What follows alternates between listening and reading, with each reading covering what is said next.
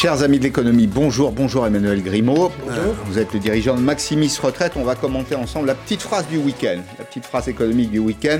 C'était dans le Parisien. Hier, le ministre de l'économie, Bruno Le Maire, dit il faudra absolument faire la réforme des retraites. Bruno Le Maire, précisément, sera demain soir à 20h sur LCI avec Elisabeth Martichaud.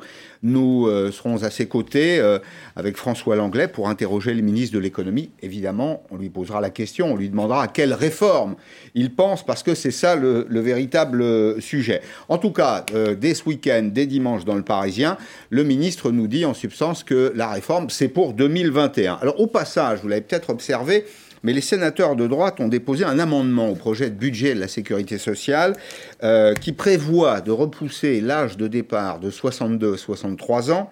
Je dirais pas que c'est un amendement en mais pas très loin quand même. Ça, c'est pour 2025 et qui propose d'accélérer euh, le passage à 43 annuités de cotisation pour les générations nées après 1965. Mais quand Bruno Le Maire nous dit réforme, à quelle réforme pense-t-il selon vous? Alors, si on refait un petit peu d'histoire et qu'on retourne sur le, projet de la réforme euh, Macron, de la réforme universelle, à la base, c'est une réforme qui n'avait pas pour objectif de résoudre des problèmes de déficit, mais de changer un système qui est inadapté et injuste et qui ne protège pas les personnes qui ont des carrières atypiques et les femmes en particulier. Et puis c'est vrai qu'il est venu se greffer un petit peu, notamment avec une volonté de Philippe, de dire ah mais on ne peut pas faire une réforme si on ne résout pas en même temps le problème des déficits. C'est ça ce qui a d'ailleurs créé une grosse partie de la confusion l'année dernière mmh. et ce qui a donné des arguments aux, anti-réformes. Bon, la réforme a été mise de côté, mais les déficits restent. Je dirais même qu'ils se creusent. Ils se creusent, absolument. Très clairement, je pense que la vision de Bruno Le Maire dans son, dans son propos euh, du Parisien, c'est effectivement de résoudre le problème des déficits et pas du tout de remettre sur le, sur le, sur le tapis la réforme systémique alors, euh, précisément, les comptes de la sécurité sociale. On va détailler les choses. On va parler des salariés, des fonctionnaires, des artisans aussi, des indépendants euh, qui euh, cotisent à une, caisse qui s'appelle la, la CIPAV. Mais les comptes de la sécurité sociale présenteront cette année un déficit de l'ordre de 36 milliards d'euros, 36 milliards d'euros, 35,7 pour être précis, euh, c'est pour 2021. Ce qui est un tout petit peu inquiétant, je voudrais qu'on s'arrête là-dessus, c'est que quand on lit le document jusqu'au bout, on s'aperçoit que le retour à l'équilibre est prévu pour 2070, l'année 2070. Est-ce que c'est grave? Est-ce que c'est grave? Le, Première chose, il faut rappeler qu'en 2019, la, la, CNAV, la retraite de base de la sécurité sociale, et l'ARCO-AGIR, la retraite complémentaire, qui à elle deux représente les deux tiers, 200 milliards de retraites versées chaque année sur les 300 milliards au global, étaient à l'équilibre. Donc déjà, on n'arrive pas d'une situation extrêmement, euh, complètement désastreuse. Édouard Philippe, l'année dernière, a dit on anticipe 7 milliards et demi de déficit en 2025, d'où l'âge pivot pour euh, résoudre mhm. cette problématique. Et aujourd'hui, a priori, les prévisions anticipent un déficit de 13 milliards d'euros en 2025. Déficit annuel. Les 7 milliards et demi et, et dans une moindre mesure les 13 milliards, c'est pas du tout inaccessible. D'ailleurs, 7 milliards et demi, c'était le déficit de la Carco il y a moins de 10 ans. Ils ont mhm. réussi à le résoudre en 10 ans. Le décalage de l'âge de départ de 60 à 62 ans a ramené dans les caisses de retraite l'équivalent de 36 milliards d'euros chaque année. c'est considérable. 13 milliards, une année de décalage de l'âge de départ, c'est 18 milliards dans les mhm. caisses de retraite. Et l'âge de départ, on sait, Édouard Philippe l'avait d'ailleurs dit dans son discours du 11 décembre, on sait que petit à petit, l'âge de départ se rapproche des 64 ans, sans coercition, sans obligation.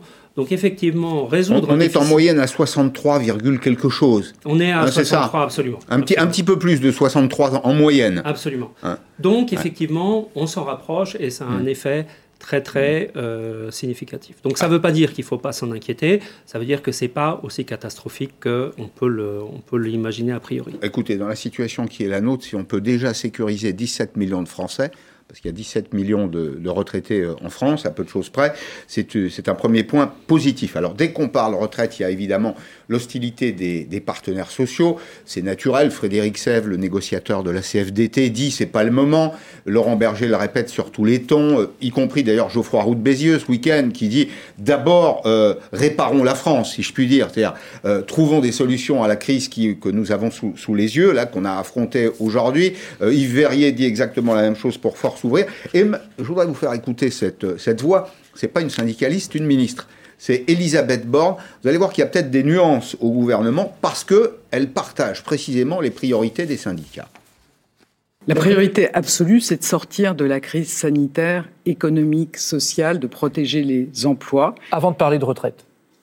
C'est l'avis unanime des partenaires sociaux.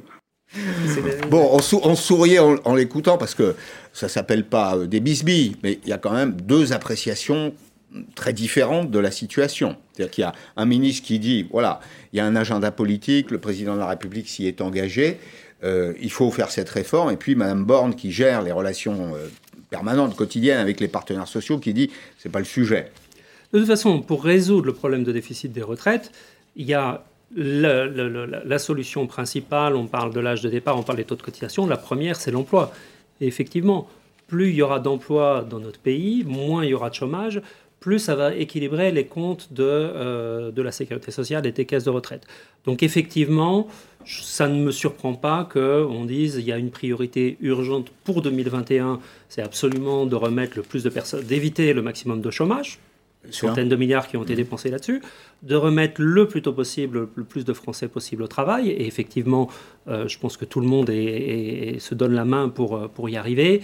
Le déficit de retraite, je ne pense pas qu'on soit à, six mois près dans, dans la... Si, on, si on rentre un peu dans le détail, la CNAV, la Caisse nationale d'assurance vieillesse, est dans une situation que vous décrivez comme satisfaisante? Alors non, je ne dis pas qu'il n'y a pas, je dis pas qu'il ne faut pas agir. Je dis que par rapport, en 2010, il y avait 10 milliards de déficit annuel à la CNAV. On est arrivé en 2017 à 2 milliards d'excédents. Donc effectivement, on est sorti d'une situation euh, fallait, à laquelle il fallait trouver une solution. À moyen terme, évidemment, il faut faire attention, même si là encore, à partir de 2030, on a l'arrivée des papy boomers. On a eu en 48, le baby boom. En 68, euh, mais 68. En 2008, le papy boom. On est passé de 400 000 retraités par an à 800 000 retraités par an en, en un an quasiment.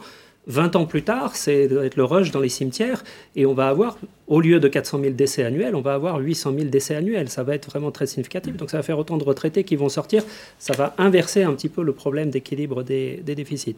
Donc, Donc la CNAV, situation satisfaisante. Agir Carco, il y a toujours des réserves. Agir Carco était à l'équilibre l'année dernière. Ils ont dû évidemment piocher. Cette Avec une réserve qui était de l'ordre de 70, 70 milliards. absolument. Hein, qui est l'équivalent d'un an de, d'un an de prestations. De, de distribution de prestations. Absolument. Et puis alors, il y a la situation des, des indépendants, des commerçants des indépendants. On sait que leur taux de cotisation est plutôt faible. Ils n'ont pas d'énormes retraites, ils n'ont pas de très très grosses retraites. C'est la CIPAV qui gère euh, une assurance vieillesse pour les artisans, les indépendants, qui gèrent leur retraite. Là aussi, situation stable, pas d'inquiétude? Alors, chez les indépendants, les plus, euh, les plus pénalisés sont évidemment les commerçants.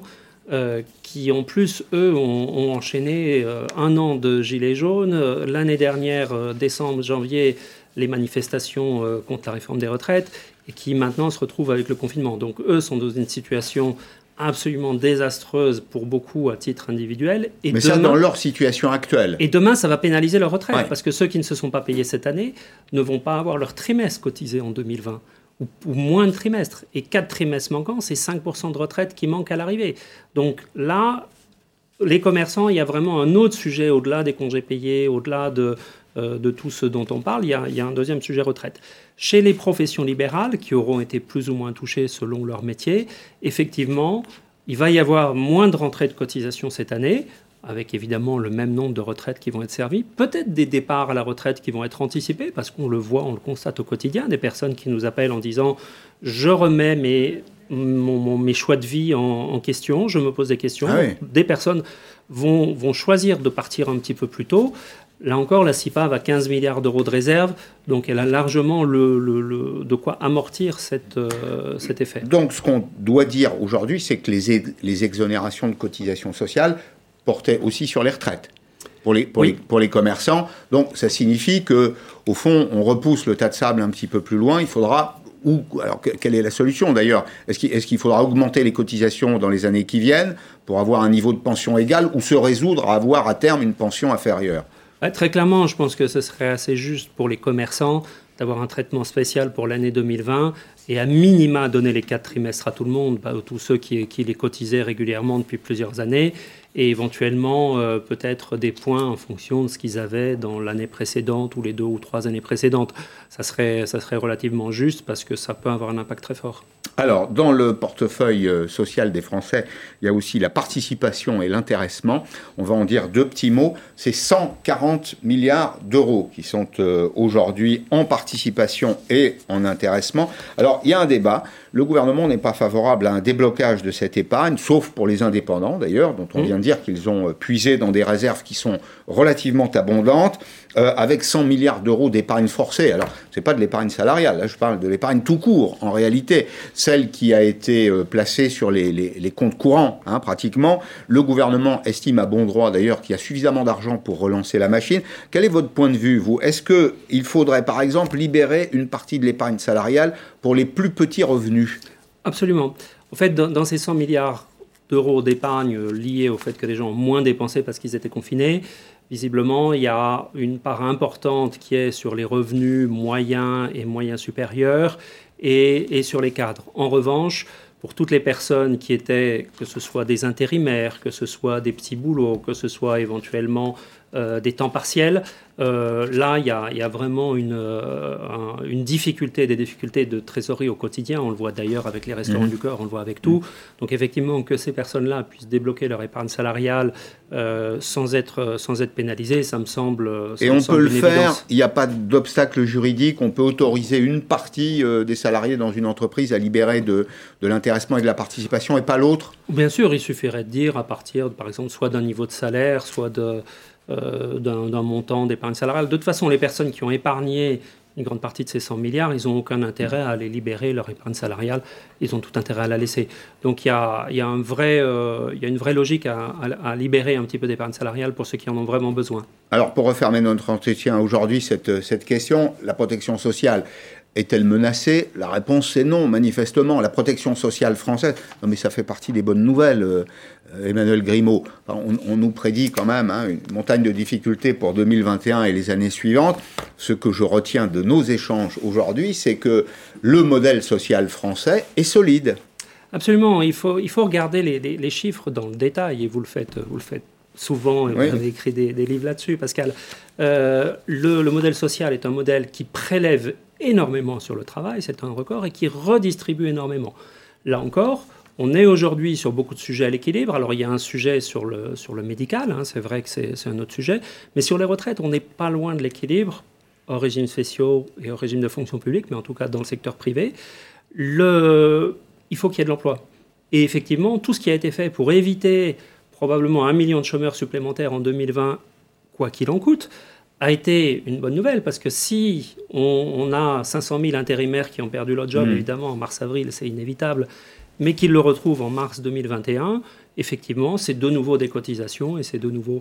Donc, vraiment, tout, pour l'emploi, tout pour l'activité, c'est une, c'est un, c'est une logique euh, évidente. Merci, merci Emmanuel merci Pascal. Alors, il y a un secteur qui est en difficulté, c'est celui euh, de la montagne. Euh, c'est une activité économique à part entière. Hein. La montagne, les activités de ski notamment, mais aussi le tourisme à la montagne ont été durement impactés. Dans un petit instant, je vais recevoir Dominique Marcel, qui est le patron de la Compagnie des Alpes. J'ai noté en écoutant Tatiana Silva tout à l'heure qu'il allait neiger. C'est déjà la première bonne nouvelle, neiger y compris à basse altitude sur l'ensemble des massifs. La filière ski en France, euh, pour la période de Noël, c'est 50% du chiffre d'affaires. La période de Noël, là, la période vers laquelle nous nous, irons, nous, nous dirigeons, c'est 50% du chiffre d'affaires. Les stations de sport d'hiver, c'est 120 000 emplois, 120 000 personnes qui y travaillent. Et avec vous, euh, Dominique Marcel, bonjour Merci d'être là, merci d'être dans Periscope. Vous êtes le patron de la Compagnie des Alpes. On va regarder qui vous êtes. Carte d'identité rapide de euh, l'entreprise. Euh, comment se divisent vos activités? Ben, Il y a d'abord le domaine skiable. Le domaine skiable, c'est un tout petit peu plus de 50% du chiffre d'affaires. C'est 854 millions d'euros. il a progressé. La montagne, c'est plus de 440 millions d'euros.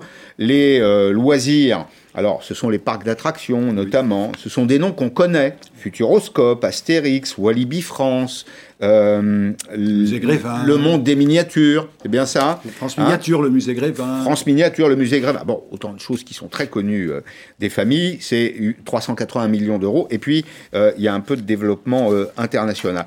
Est-ce que vous êtes aujourd'hui inquiet? J'imagine que oui. Alarmiste? Est-ce que la période dans laquelle nous rentrons, là, ces deux semaines de vacances de Noël, c'est capital pour le secteur d'activité. C'est important, c'est très important, parce que notre saison, elle dure euh, quatre mois, quatre mois et demi maximum pour les très grandes stations de haute altitude. Et chaque semaine compte, et particulièrement bien sûr la semaine euh, de Noël et celle du jour de l'an, et ce qui est le tout début janvier. En gros, c'est trois semaines ou c'est deux semaines plus le début janvier, c'est entre 20 à 25% du total du chiffre d'affaires de euh, du ski. Donc c'est beaucoup quand une saison s'opère sur encore une fois une période si courte et après une saison dernière qui elle-même avait été affectée par la fermeture le 15 mars dernier, donc qui nous a privés de la fin de l'hiver, du printemps et des vacances de Pâques. Votre public, il est français? Il est français et étranger. Il est français à 60, un peu plus, 60, 65%, ça dépend des stations. Et puis nous avons 40% d'étrangers, là aussi, en fonction des, des stations. Alors on va évoquer quelques incohérences, parce qu'il y a des incohérences dans les décisions qui ont été prises. Tout le monde comprend et partage, je crois, la préoccupation euh, sanitaire, mais euh, les stations de ski sont ouvertes, pas les remontées mécaniques. ça pose quand même un véritable problème. Le domaine skiable ne sera donc pas exploité dans des conditions euh, actuelles, telles qu'elles sont décrites par le gouvernement. Vous allez nous dire dans deux minutes si vous pensez que ça peut changer. J'espère que oui, parce que honnêtement, là, les contraintes en plein air, les contraintes sanitaires en plein air, on a du mal à les comprendre. Et d'ailleurs, les professionnels du ski se posent de nombreuses questions. Ils ont manifesté, comme le montre ce reportage de Pauline Lefrançois. Moniteurs de ski, pisteurs, perchman, restaurateurs, tous ceux qui vivent de l'économie de la montagne se sont rassemblés à Gap, préfecture des Hautes-Alpes. On va nous empêcher de travailler, on va nous empêcher de faire Noël et jour de l'an, alors que c'est des semaines très importantes pour nous. On nous autorise à ouvrir nos stations et pas nos remontées mécaniques, ce qui rime strictement à rien en fait dans notre département. Dans la foule, de nombreux maires. Ils ont enfilé leur écharpe tricolore pour défendre l'économie du territoire. Dans les Hautes-Alpes, l'activité des stations de ski génère 12 000 emplois. Je pense à tous les saisonniers qui attendent leur contrat de travail.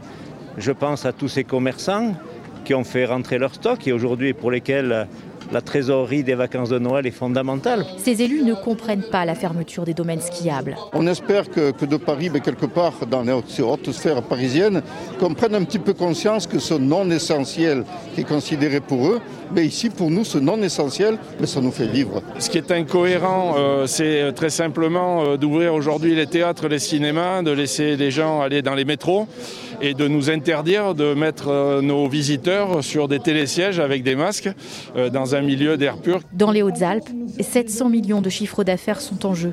C'est la moitié du PIB du département.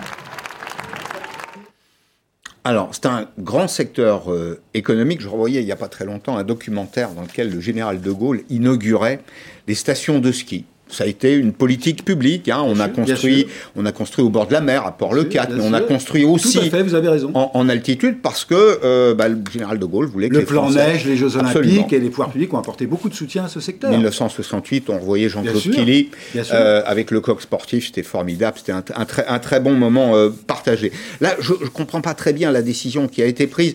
Vous avez vu la manifestation samedi Oui, il y a des arguments. Là, j'ai entendu cette manifestation. Je... Boulevard Beaumarchais. Oui. Touche-touche. Oui, oui. Bon, avec des masques, c'est vrai, mais à touche-touche. Les cinémas ouverts, les théâtres ouverts, et là, on est en plein air, on comprend mais, pas. Mais bien sûr, c'est ça notre problème, c'est la cohérence, parce que mm. nous sommes dans des espaces fermés. Dieu sait que nous nous réjouissons qu'on ouvre les cinémas et les théâtres, qui est un secteur euh, durement éprouvé, mais nous sommes dans des espaces ouverts, larges. Nous avons mis au point des protocoles très sérieux, que les pouvoirs publics d'ailleurs apprécient, considèrent à leur juste valeur. Alors on nous dit oui, mais il y a la vie en station, il y a les festivités. Alors les festivités en station, comme dans tout le reste de la France. Nous ne demandons pas de dérogation, bien évidemment. Les restaurants, les cafés, les discothèques, les boîtes, ce qui est parfois qui fait un petit peu les festivités, mhm. l'après-ski, ce sera fermé, ce serait fermé comme ailleurs. Et qui peut croire sérieusement que ce sera plus dangereux de se promener dans les rues d'Avoria ou de Tignes le 31 décembre que d'être aux Champs-Élysées à Paris ou dans les autres villes de France. Hmm. Si les Champs-Élysées sont ouverts. Si les Champs-Élysées sont ouverts. J'ai l'impression qu'on nous prévoyait une dérogation. Et nous aurons d'ailleurs le couvre-feu qui s'appliquera hmm. comme dans le reste hmm. de, la France. Euh, comment se comportent les, consommateurs? Est-ce que euh, vous recevez des coups de fil? Est-ce qu'il y a des attentes dans ce domaine? Bien sûr. Alors, ce qui est intéressant de noter, c'est qu'avant la deuxième vague, et même pendant la deuxième vague, il y a quand même toujours eu une appétence pour venir. Donc, les gens ont envie de venir, nos clients ont envie de venir, et c'est normal, ils ont envie de se remettre en forme, ils ont envie de, de, de grand air, de grands espaces, d'en profiter après ce confinement. Mais bien sûr, l'idée d'ouvrir, vous m'avez posé la question, hmm. sans ouvrir les domaines skiables, on a du coup 1 ou 2% des gens qui avaient réservé, ou 3% qui nous disent bah oui, on viendra quand même. Évidemment qu'on. Pas plus. je comprends. Mais dans nos stations à nous, ce sera peut-être un peu plus. Là, je vous parle d'une première enquête qu'on a faite. C'est très peu. Et ça se comprend, parce que la première motivation, c'est quand même de venir pour skier. Mm. Et, et, donc, euh, mais encore une fois, les gens ont envie de venir, ils ont envie de venir skier. Nous, ce que nous disons aujourd'hui, et vous le disiez tout à l'heure, bien sûr que nous sommes responsables, bien sûr que nous, euh, nous voyons la difficulté du contexte et la difficulté de la tâche des pouvoirs publics, ça, il n'y a pas de sujet. Mais nous disons, pourquoi se précipiter? Mm. Nous avons encore deux, au moins deux semaines avant d'appuyer sur le bouton. On peut appuyer sur le bouton très vite, nos gars sont embauchés, on peut ouvrir vite. Vous voyez la situation sanitaire qui s'améliore. Si elle s'améliore pas ou peu, eh bien nous serons responsables, on en tirera les conclusions, on acceptera la décision. Mais attendons, pourquoi se précipiter? Où en sont vos contacts aujourd'hui? Avec qui discutez-vous? On discute avec l'ensemble des membres du gouvernement. Il y a eu une réunion ce matin, comme la semaine dernière, vous savez, celle qui nous avait un peu déçus, puisque le lendemain, on nous avait promis une concertation, et puis le lendemain, le président de la République, qui est apparu d'ailleurs, parce qu'il n'avait pas complètement fermé la porte, mais euh, euh, vouloir fermer, puis ensuite le Premier ministre, euh, jeudi dernier, nous discutons. Ce matin, la porte était toujours fermé, visiblement, malgré nos arguments. Nous, nous avons, je pense, de, bons arguments. Je, Et on vous y oppose quoi? Qu'est-ce qu'on vous oppose on, nous oppose l'avis en station, qui serait euh. Argument que je, dont je vous ai montré qu'à notre sens, il n'est pas pertinent. Et alors on nous oppose un argument qui, en effet, doit requérir toute notre attention, c'est les hôpitaux. Parce que c'est vrai qu'en Rhône-Alpes, et c'est vrai que les hôpitaux de Savoie et de Haute-Savoie ont été et sont encore relativement chargés. Ça, mhm. nous sommes responsables, encore une fois, et ça doit primer, on est bien d'accord. Sauf que la grande majorité de nos blessés ne vont pas dans les hôpitaux. Ils sont traités dans les cabinets locaux, ils sont traités dans des centres locaux. Donc peu de ces blessés vont dans les hôpitaux et ils ne vont pas dans les services de réanimation. Et puis il y a les cliniques, il y a d'autres centres de soins qui sont tout à fait prêtes à accueillir nos, blessés. Donc c'est un risque qui ne doit pas être surestimé, mais je redis ce que je vous disais à l'instant, attendons. Vous voyez bien que le nombre des hospitalisés est en train, et dans les services de réanimation, est en train de baisser régulièrement. Vous, avez espoir, je, vous pose la question parce qu'il y a sûrement euh, beaucoup de ceux qui nous regardent aujourd'hui qui se disent j'irai bien passer peut-être deux, trois jours à la neige, pas nécessairement une semaine. Euh, c'est pas perdu. Écoutez, c'est jamais perdu. Il faut toujours se battre. Et ce que nous disons au gouvernement, ce que nous disons au Premier ministre, il est encore temps. Nous verrons. On a encore hmm. quelques jours, probablement deux semaines maximum, avant de prendre la décision. Si la situation s'aggravait, nous comprendrions plus facilement. Hmm. Mais là, la situation s'améliore. Voyons jusqu'où elle hmm. s'améliorera. Jouons. Ça vaut la peine. Ça vaut la peine parce que, comme vous le disiez, c'est 11 milliards de chiffre d'affaires. C'est 120 000 personnes. C'est 2 milliards d'exportations sur 4 mois. Donc c'est un enjeu, sans parler des sous-traitants, des fournisseurs qui vont bien au-delà des territoires concernés. C'est donc, vous comprenez, ce sont nous sommes une activité qui joue qui joue son année en quelques mois. Donc, euh, il ne faut pas se tromper. Il ne faut pas se tromper. Comprenez qu'on soit un peu insistant. Mais vous avez parfaitement raison de l'être. En tout cas, les arguments que vous opposez sont euh, tout à fait euh, pertinents. Alors, néanmoins, des difficultés économiques, pour vous, j'imagine, comme pour tous les acteurs hein, de la filière ski. Chiffre d'affaires, moins 28%. Le ski, c'est moins 20%. Alors, c'est moins 20%. Le chiffre n'est pas très significatif, peut-être parce qu'on n'est pas rentré dans la saison. Oui, non, non le moins 20%, c'était le chiffre de l'année dernière. C'est-à-dire que dans le chiffre d'affaires qu'on va aller, puisqu'on a fait 80% de notre chiffre d'affaires dû à la fermeture à Pâques. Et puis, moins 40% pour les parcs de loisirs. Oui, ça a été plus rude. Alors ça, c'est plus rude, on va en dire un petit mot. Et puis, il y a le levier du chômage partiel. Le chômage partiel pour le domaine skiable, ce sera 2500 euh, personnes en ce qui vous euh, concerne et 1400 sur les parcs de loisirs. Les parcs de loisirs, précisément, bon, là aussi, tous ceux que j'ai cités tout à l'heure, peut-être à l'exception du Futuroscope, il y a un peu de indoor.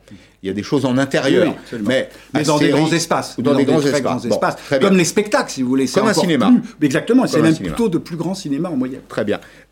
Quel est le quel est l'état actuel de la fréquentation? Est-ce qu'on peut euh, emmener ses enfants, ses petits enfants euh, au ah ben, euh? Pour l'instant, c'est fermé. Ça a été fermé dans le cadre du confinement, bien sûr, puisqu'on ne peut pas se déplacer. Et ce qu'annonçait le gouvernement, c'est qu'il devrait être fermé. Nous, nous considérons qu'il y a vraiment peu de rationnel à fermer ces parcs qui sont de grands espaces aérés.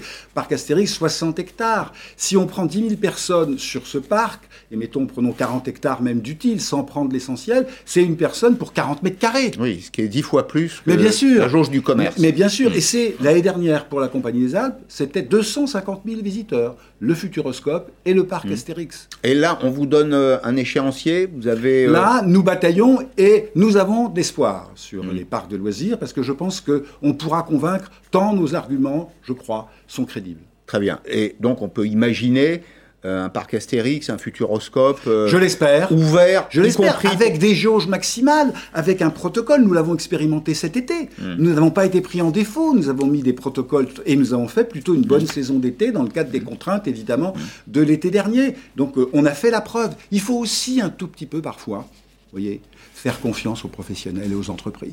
Bien sûr. Un mot simplement sur les activités de loisirs, de tourisme. C'était un des points forts de l'économie française. C'est une des raisons qui participe, je crois, à l'attractivité du, du, territoire. C'est 8% du PIB. Hein, Est-ce que vous pensez... Oui, c'est 8% du PIB, et c'est un employeur euh, significatif, un créateur de, valeur. Bien sûr. Alors, c'est aussi la balance des paiements, accessoirement, puisque les étrangers viennent dépenser leur argent chez nous. C'est une bonne nouvelle, pour une fois, c'est pas l'inverse. Euh, est-ce que vous pensez que les, les consommateurs je veux vous interroger sur la psychologie des consommateurs. Ils s'attendent à la réouverture ou vous ah pensez que une page s'est tournée et qu'on ah vivra différemment Je pense qu'en tout cas pour nos activités, je ne veux pas prêcher pour toutes les autres activités, bien sûr, mais pour nos activités, on l'a vu cet été. Ils avaient vraiment envie de venir. Appétit intact. On le voit. D'autant plus, quand les gens ont envie de nature, d'espace, mm. de sortie, de divertissement, pour oublier un tout petit peu la période actuelle, mm. euh, de On a, je crois, tous les atouts dans nos sites pour euh, les accueillir. Et puis ce que je dis souvent sur le tourisme, le tourisme a vécu un véritable tsunami l'année mmh. dernière. Il ne peut pas se payer deux années de suite un tsunami. C'est pas possible. Bien, merci beaucoup euh, Dominique Marcel, président de la Compagnie des Alpes.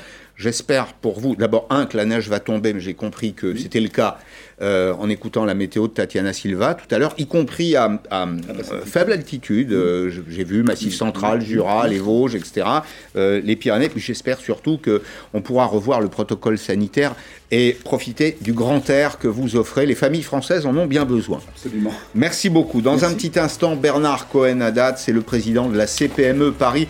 On fait un petit point sur le commerce et puis j'espère que nous aurons des informations de la ministre Elisabeth Borne sur le statut des congés payés. Vous savez que pour toutes les, activités euh, éligibles au chômage partiel, ben, les congés payés n'ont pas disparu. Ils se sont cumulés. Le gouvernement doit proposer une solution pour sortir de la crise. J'espère que nous l'aurons avant 17h. A tout de suite.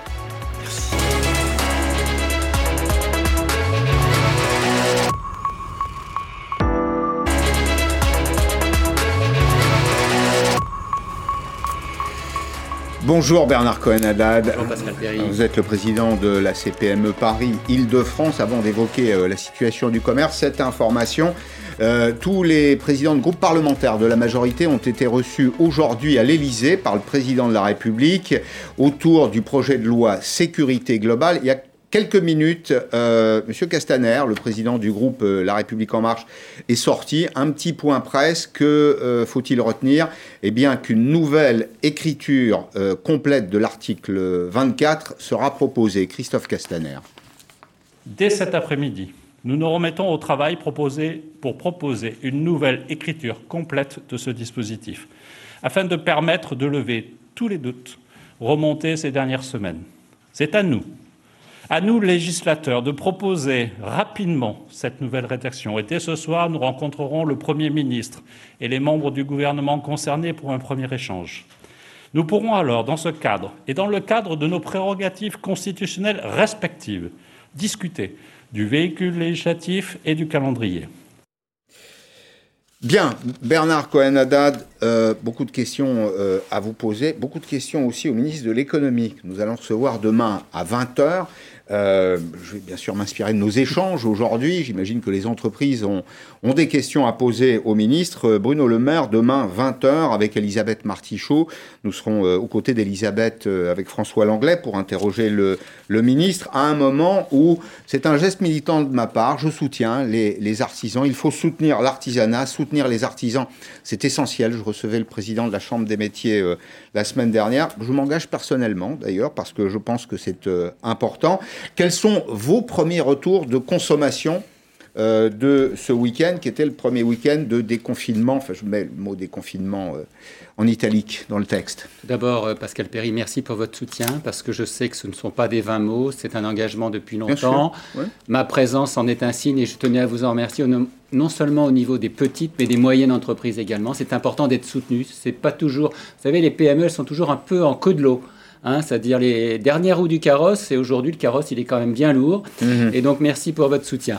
Euh, ça n'a pas été le raz-de-marée, mais euh, à part ceux qui connaissent mal la vie économique, on s'attendait pas à un raz-de-marée. Ça a été néanmoins un premier pas pour la réouverture, un premier pas pour réenclencher comment dirais-je, la vie économique de proximité. C'était important, d'autant que nous avions extrêmement mal vécu euh, le fait que les non essentiels soient fermés alors que d'autres mmh. restaient ouverts.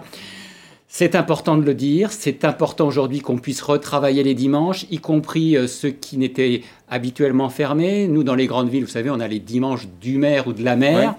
Mais là, on sait un peu plus et donc on attend que les consommateurs soient au rendez-vous je ne doute pas qu'ils le seront parce qu'il y a beaucoup de solidarité. Alors, est-ce que les protocoles sanitaires ont été correctement appliqués? Est-ce que des retours de terrain, vous avez euh, euh, des échos sur des obstacles Est-ce que tout s'est bien passé de ce point de vue? Parce que, rappelez-vous, hein, resituons-nous une semaine en arrière, c'était un vrai débat.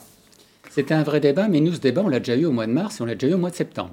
C'est-à-dire qu'on a eu le protocole 1, le protocole 2, et là, le protocole 3, qui est un accessoire, c'est-à-dire au protocole 2 on l'applique. C'est vrai que les 8 mètres carrés, c'est beaucoup plus simple. Maintenant, il faut l'afficher à l'extérieur. On l'affichait déjà dans la restauration. Euh, mais pour nous, ce n'est pas le problème. Le problème, il est que les consommateurs n'aient pas de doute sur la sécurité qu'il y a dans les petites entreprises. Nous avons des écrans en plexiglas, nous avons des jauges, nous avons du gel, nous avons des masques, nous le portons. Et puis quand il n'y en a pas, on en donne à nos clients.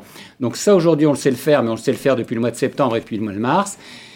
Et puis, surtout, euh, aujourd'hui, euh, ce qui est important, c'est d'éviter les trois problèmes qui me semblent fondamentaux. Mmh. C'est quoi? C'est les loyers. La jauge des 50% ne suffit pas. Il y a aussi le problème, tout simplement, de la perte d'exploitation. Oui. Et puis, vous le savez très bien, euh, c'est des congés payés. Euh, Alors, euh, on, attend, on, attend un, point de vue officiel, puisque Elisabeth Borne est avec le Premier ministre. Le Premier ministre, il attrape aujourd'hui, il visite un centre d'apprentissage, et Madame Borne nous a promis des, indications. Qu'est-ce que vous souhaitez, vous d'ailleurs? Simplement, je recontextualise, les congés payés, beaucoup de salariés, jusqu'à 11 millions quand même en France. Hein. Alors, il n'y avait pas que des indépendants, il y avait des salariés peut-être du commerce, de l'artisanat aussi, euh, qui ont cumulé des droits au congé pendant la période de l'activité partielle, donc du chômage partiel. Il faudra les payer. Qu'est-ce que vous souhaitez, vous? Il faudra les payer, ils sont dus, il faut être honnête aussi, il faut dire les choses. Ne rêvons pas, on est dans un monde où le droit, le droit s'applique pour tous. Nous, ce qu'on en demande, c'est un étalement, soit une exonération, parce qu'on s'aperçoit que beaucoup, notamment ceux qui sont fermés, n'en peuvent plus d'accumuler de la dette. C'est ça qui est important aujourd'hui. On ne peut pas accumuler indéfiniment. Vous êtes un économiste et vous le savez mieux que quiconque, de la dette qui grève la reprise, qui grève hein. aussi, mm. tout simplement, euh, les fonds propres de nos entreprises. La capacité à emprunter demain, peut-être. Et à réinvestir. Et à réinvestir, absolument. Vous seriez favorable, vous, à un effort partagé je sais pas, une règle des trois tiers, il y a un stock de congés payés, l'État en paye un bout, les salariés renoncent à une Pourquoi partie, pas vont payer le reste. Pourquoi pas L'important, c'est qu'on ait un dialogue et qu'on n'apporte pas uniquement des réponses, surtout des solutions. Alors, la question qui se pose aujourd'hui, c'est de savoir si on peut encore rattraper le retard qui a été pris au mois d'octobre et au mois de novembre, en particulier au mois de novembre. Est-ce que décembre, selon vous, dans les entreprises franciliennes, mais aussi euh, euh, les autres, euh, est-ce que le retard peut être rattrapé? Alors, le retard ne sera pas rattrapé en matière de vente. Ça, je crois que ce qui est euh, comment dirais-je, perdu et perdu. Ce qu'on peut, c'est limiter la casse. Vous connaissez mieux quiconque les projections en matière de PIB, puisqu'on est à 8,6, euh, à moins 8,6 du PIB. Si on reste, comment dirais-je, dans cette dynamique-là, s'il y avait un confinement ou tout simplement un couvre-feu dur, on serait à moins 9,1. Je vous rappelle qu'au mois de mars, on a annoncé moins 14. Donc vous voyez que la capacité de résilience et de rebond des chefs d'entreprise, ceci étant, ce mois de confinement a été un petit peu le coup de grâce. Ça ne met pas en péril les entreprises parce que les aides de l'État sont là, mais il ne faut pas que ça perdure. Alors, je vous emmène à Caen, à Caen, dans le Calvados, où les commerçants ont accueilli leurs clients euh, ce week-end, les commerçants qui étaient considérés comme non essentiels. Les uns et les autres étaient heureux de se retrouver sous l'œil attentif d'Anaïs Lebranchu et de Xavier Tramby. C'était ce week-end la réouverture officielle après plusieurs semaines de fermeture. À l'approche des fêtes, les clients sont au rendez-vous. On est content, on a revu toutes nos clientes, on les revoit encore ce matin, nos clients fidèles sont là. Donc euh, ouais, ça fait du bien au moral, ça commence à être un petit peu long. Ici aussi, dans cette boutique de décoration, la reprise est bonne, plus 30% de chiffre d'affaires par rapport au même week-end l'année dernière. Et bien sûr, le magasin a changé son organisation. On a étendu nos horaires, on était fermé le dimanche, maintenant on est ouvert le dimanche. On a 35 paniers, donc 35 clients peuvent rentrer dans le magasin. Une fois que, que nous n'avons plus de paniers, on ne peut plus faire rentrer les clients. Isabelle, une cliente, est très heureuse de cette réouverture. C'était vraiment difficile de se sentir dimanche soir tous les jours. Beaucoup de commerçants avaient adopté le retrait en magasin, mais la vente sur place est un échange unique avec les clients. Les jeux de bataille, ce qui me paraît bien pour commencer à cet âge-là. Rouvrir, c'est la chance pour les petits commerces de rattraper une perte considérable. C'est important de faire fonctionner le commerce local plutôt que des grosses euh, entreprises, euh, même pour commander des livres, etc. Et justement, les Français viennent en acheter des livres. Les gens en ont besoin et c'est certainement l'objet le plus offert dans le cadre des fêtes de fin d'année euh, historiquement. Ça sera encore plus le cas cette année, j'en suis persuadé. Et oui, espérons que cette bonne tendance se poursuive tout le mois de décembre à Caen et ailleurs. Évidemment, deux mots peut-être des manifestations, beaucoup de cas sur le parcours de la manifestation à Paris notamment. C'est pas le fait des manifestants, soyons euh, très clairs. C'est le cas de casseurs euh, professionnels. Au passage, d'ailleurs, on s'interroge. Je lis euh, que 200 à 300 personnes ont déjà été identifiées comme les casseurs, ces, ces black blocs. Je, ne comprends pas très bien pourquoi des mesures en matière de sécurité, de protection des personnes et des biens ne sont pas prises. Laissons ça de côté, mais simplement je tenais à le dire.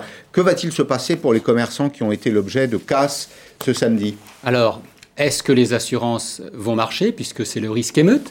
Hein, Tous les contrats ne le prévoient pas.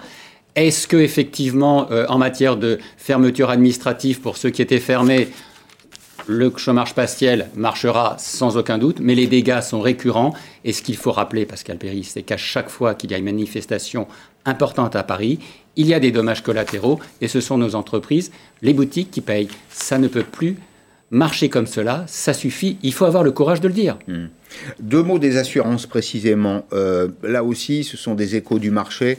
On me dit que les polices d'assurance arrivent pour l'année prochaine avec euh, moins de garanties et euh, une inflation du prix. Est-ce que, est-ce que vous le constatez? Alors, c'est mon métier, vous le savez, je suis courtier en assurance.